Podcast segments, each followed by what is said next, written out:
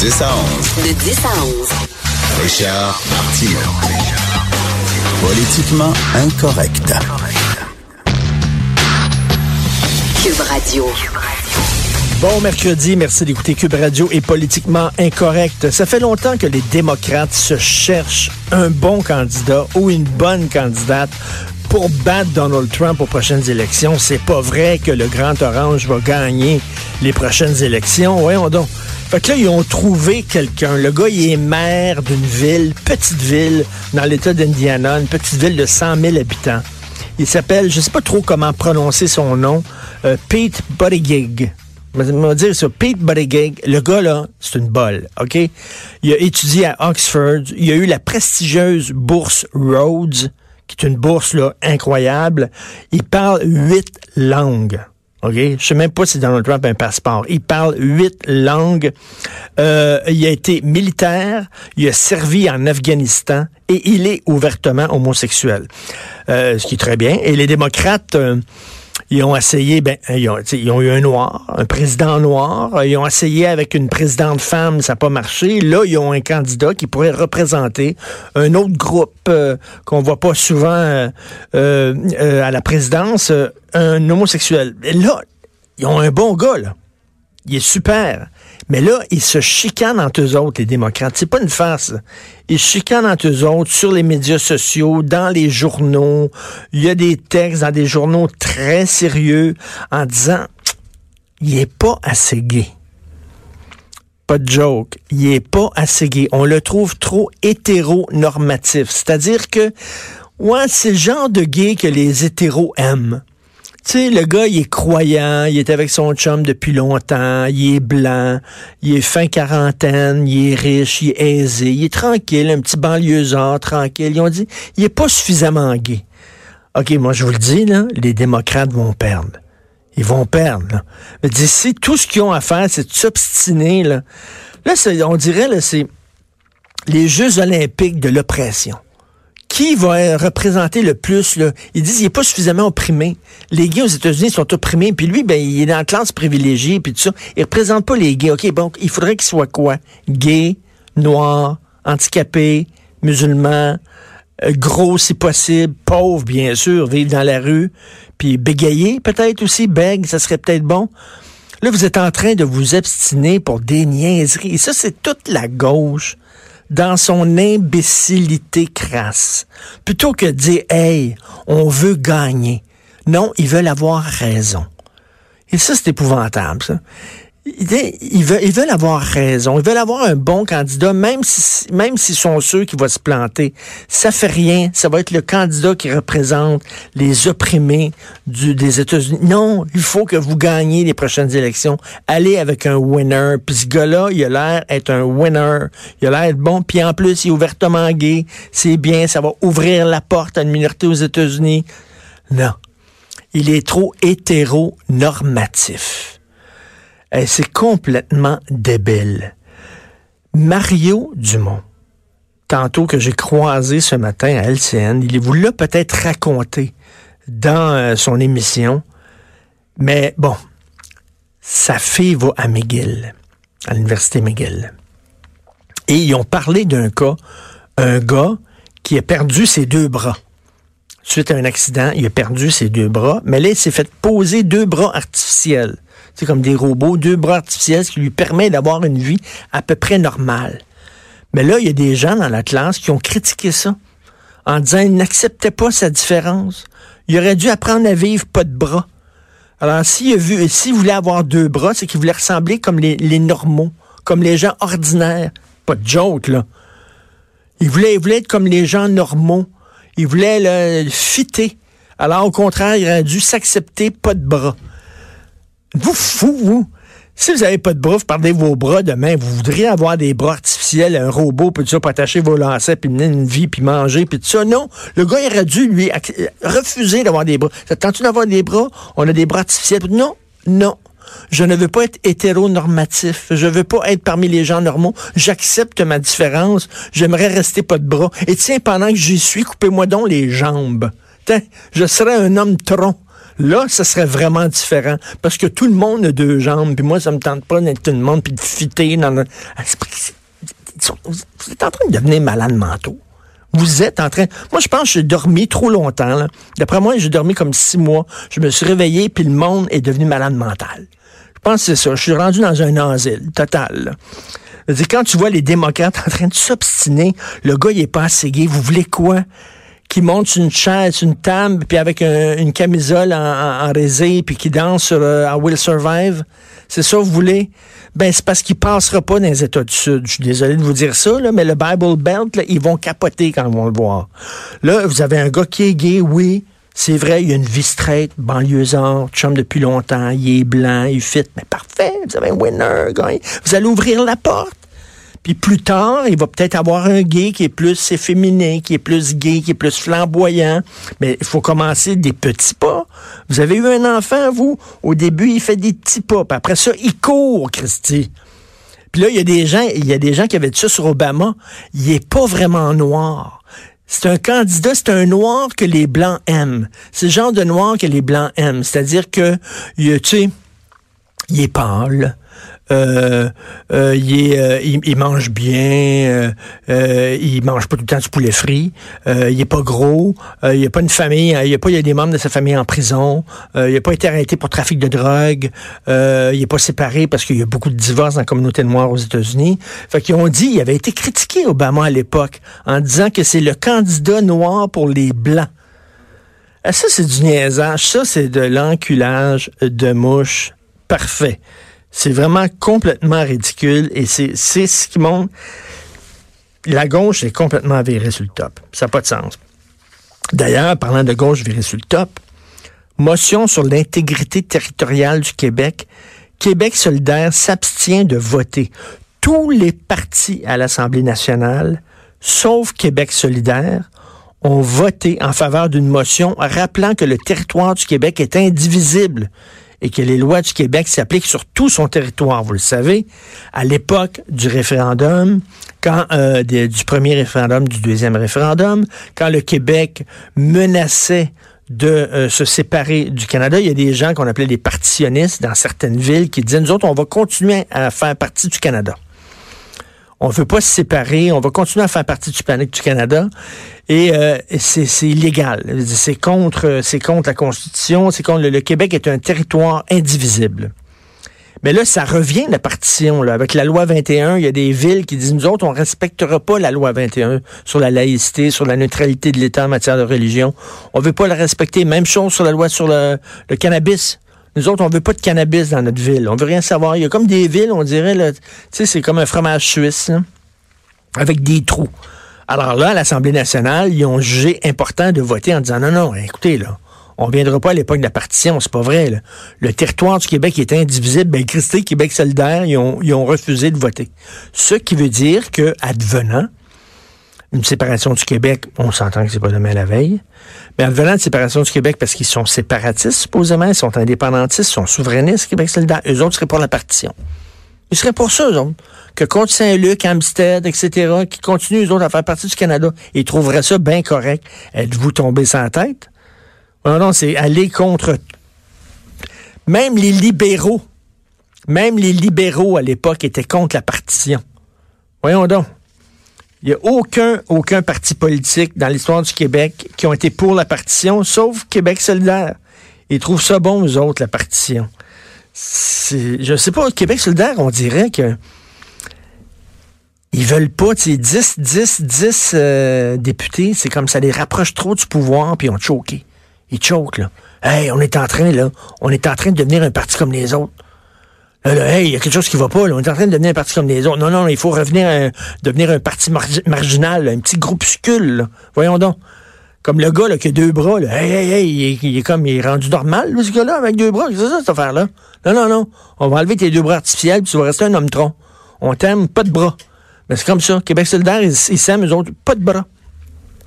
Eux autres, ça serait le genre à dire, il est pas assez gay. Je sais pas s'ils vont avoir cette... Manon Mancé est pas assez gay. Faudrait qu'elle soit plus gay. Elle ne pas assez qu'elle c'est vraiment là, c'est, c'est une gauche qui veut avoir raison et qui ne veut pas gagner. Je trouve ça absolument déplorable. Euh, Edgar Fruitier, le comédien animateur Edgar Fruitier, qui va subir un procès, deux accusations d'attentat à la pudeur contre mineurs. Il va avoir un procès, il y a 88 ans. Euh, ces deux attentats se sont déroulés dans les années 70. Un, en 1974, en 1976 à Eastman, puis à Brossard. Euh, Monsieur Fruitier avait 40 ans. À l'époque, il était dans la quarantaine.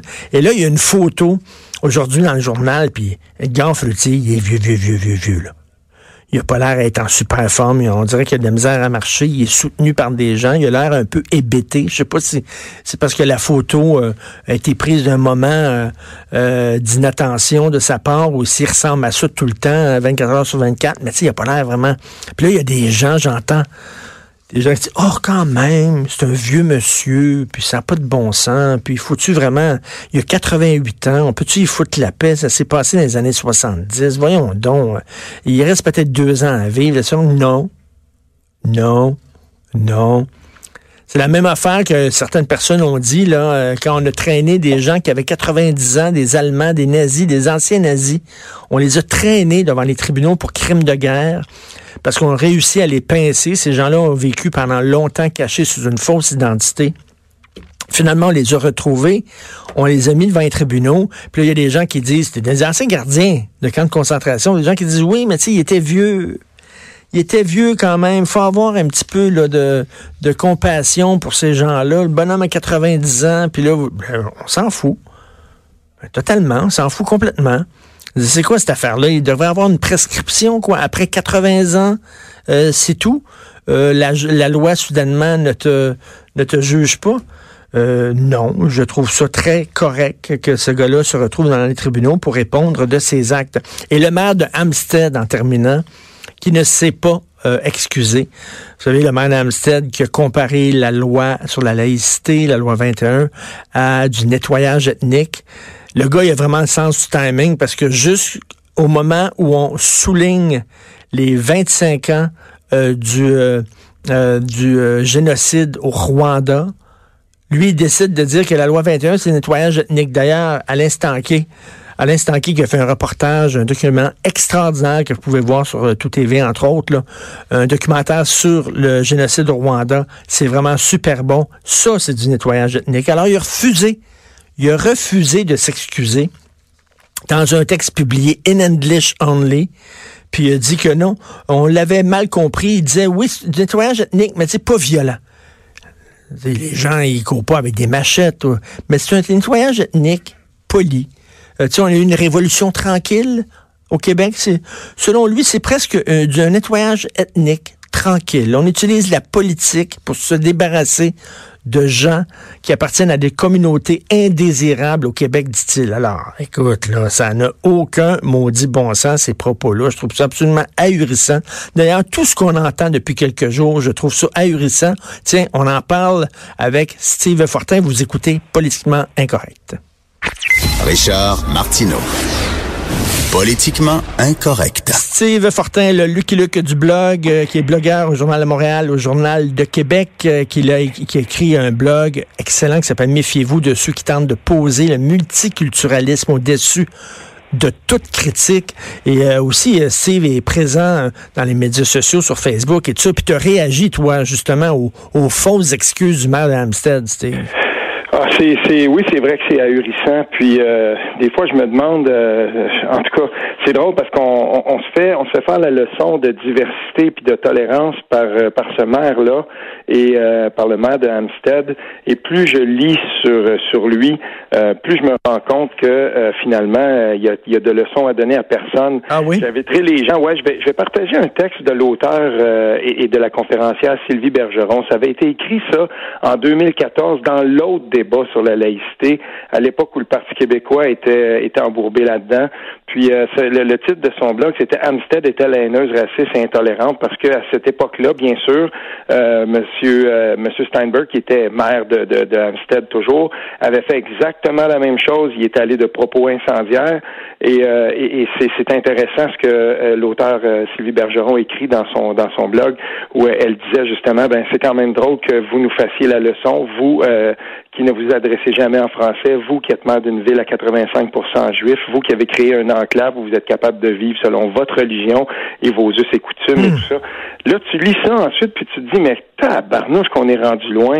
On se fait traiter de raciste et on se fait traiter, écoute, nettoyage ethnique, là, que, que la mairesse Valérie Plante n'ait pas encore réagi à ça en soi, ni personne de son équipe. Et n'oublions pas que le chef de l'opposition officielle de la ville de Montréal lui a demandé formellement que le maire de Hampstead se, rétracte.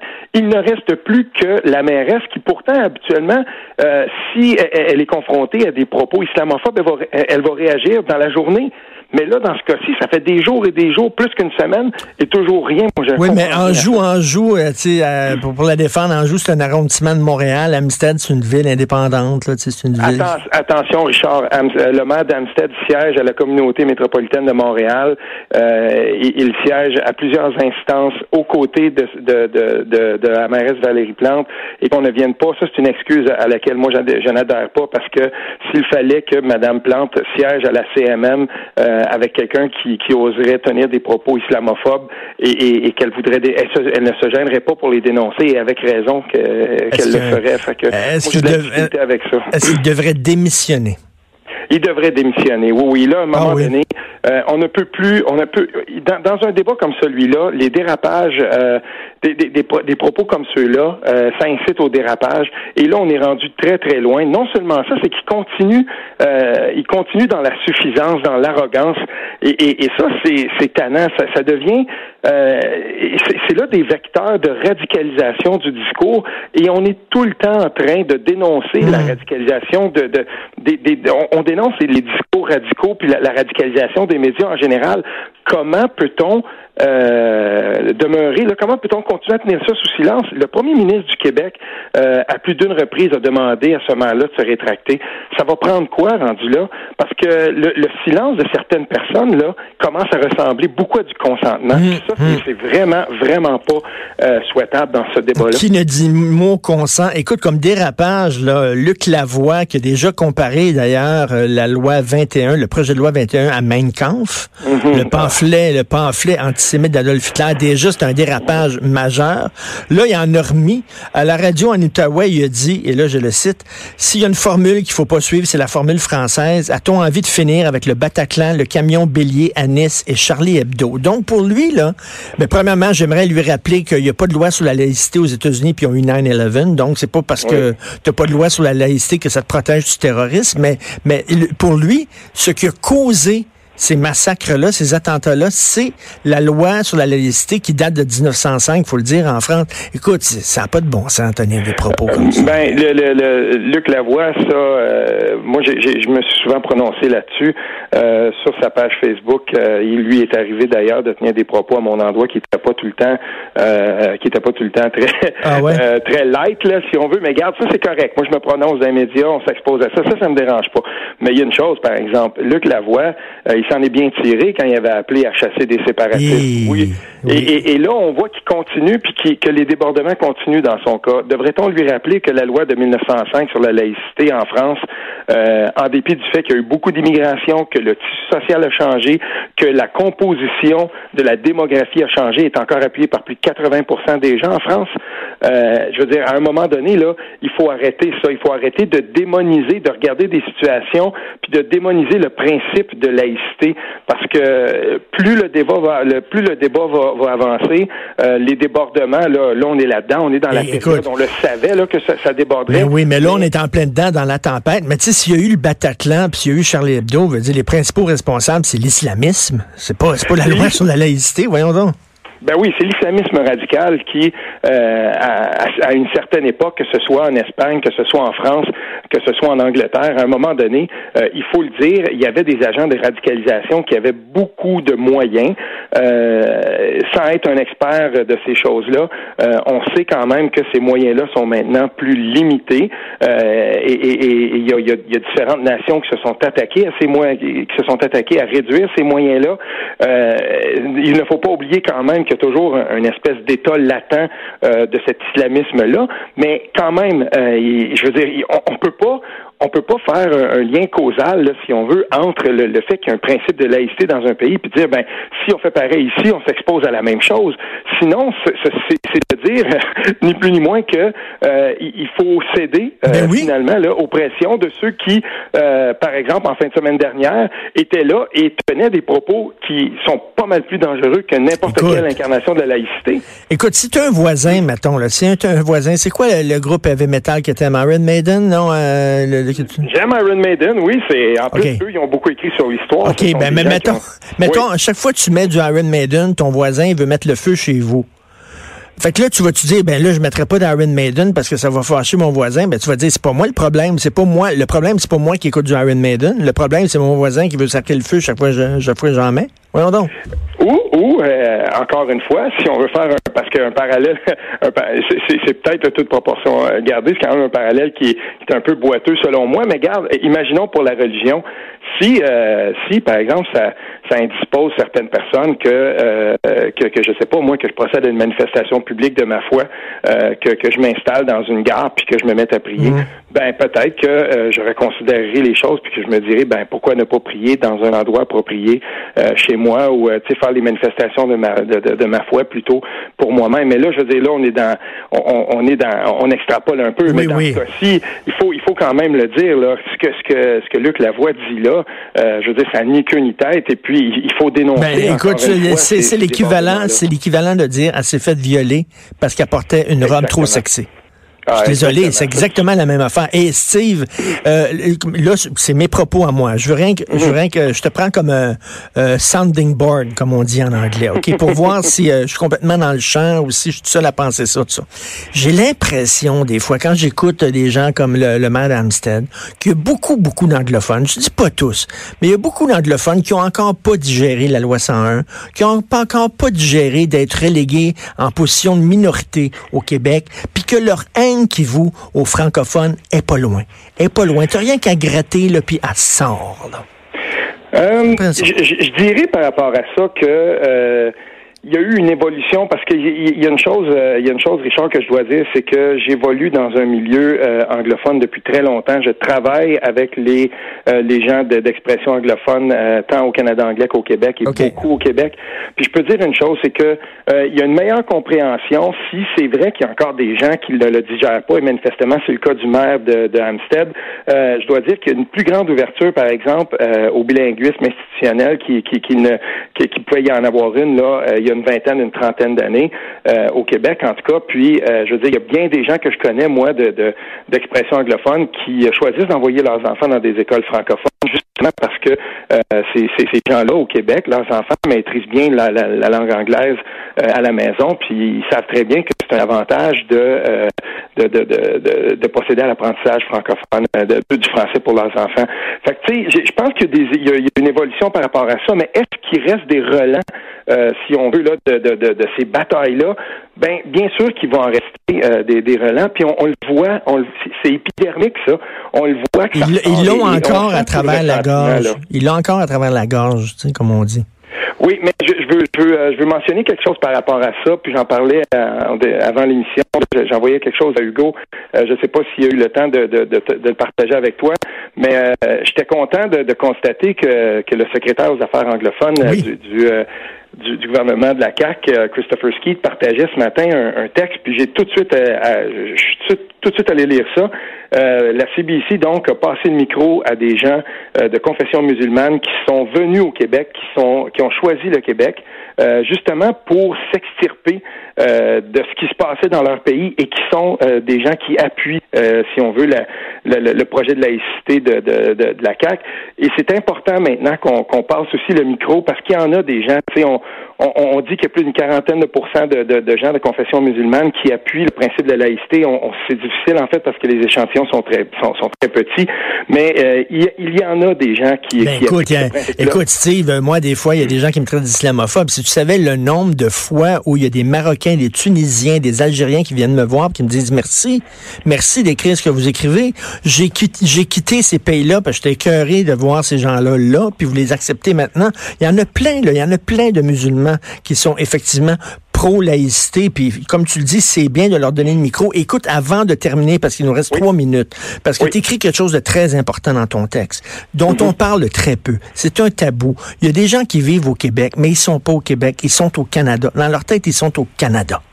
Et ça, c'est un problème. Euh, on, ne peut pas, euh, on ne peut pas faire abstraction de ça. Euh, et, oui, il y, a une, il y, a une, part non négligeable de gens qui habitent au Québec dans certains endroits, et, j'en connais, j'en connais plusieurs de ces endroits-là. Euh, si physiquement ils habitent le Québec, pour eux, ils sont plutôt des résidents du Canada et, ils vont et, à tout prendre. S'ils se, s'ils se trouvent brimés par une loi québécoise, ben ils s'en remettront justement à cet argument-là. Ils vont dire, ben en fait, nous, on ne veut pas obéir à cette loi du Québec-là. La laïcité va va faire partie de ça, ça va faire partie des représentations euh, et des arguments de, ces gens-là. Et, et la, la, la, dame, parce que dans ce texte-là, je, rapporte par verbatim, donc c'est du mot à mot, euh, je rapporte les, les, les arguments d'une des deux étudiantes euh, en enseignement. Donc, quand elle dit, ben moi, je suis allé, j'ai fait un an de médecine en France, puis quand été le temps de faire mes stages, il fallait que je me dévoile. Euh, j'ai pas voulu me dévoiler. La France est un pays laïque. Moi, je suis revenu au Québec parce que le Québec est dans le Canada. En fait, je suis au Canada. C'est pas un pays laïque.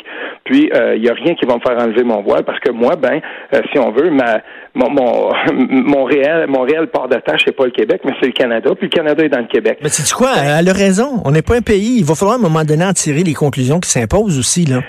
Ben oui, mais euh, il y a aussi des dispositions qui existent euh, à l'intérieur du Canada. Mm. Et ne, jamais oublier, là, il y a deux facteurs ici qui sont importants, mais on va revenir là-dessus. Euh, la Constitution de 82 n'a jamais été signée par aucun gouvernement au Québec, fédéraliste ou, ou, ou, indépendantiste. Deuxièmement, les dispositions de dérogation existent. Mm. Et là-dessus, j'invite les gens à aller voir un peu ce qu'a écrit l'avocat François Côté. il traite de ça, c'est un constitutionnaliste. Oui. Puis, selon lui, la bataille constitutionnelle qui s'engage, ça pourrait être la dernière euh, au Canada parce que euh, on peut faire éclater littéralement le cadre fédératif juste euh, par les négociations qui vont qui, qui, vont être entamées là, dans le cadre de ce projet de loi-là. en tout cas, il y a un appel au calme à hein, tout le monde. Il faut que tout le monde se, se, calme un peu parce que, écoute, ça va durer encore quelques mois, là, puis ça n'a pas de sens qu'on entend. Allons-y et, légiférons et réglons ça une fois pour toutes. Oui, merci. C'est tellement toujours un plaisir de te parler, Steve. Euh, on se doit une bière encore. Il faut aller prendre ah, une oui, bientôt. Ah, mais on n'écoutera pas de, on n'écoutera pas d'heavy metal, j'aime pas ça. Merci, Steve. On s'en va tout de suite euh, à la pause. Vous écoutez Politiquement Incorrect.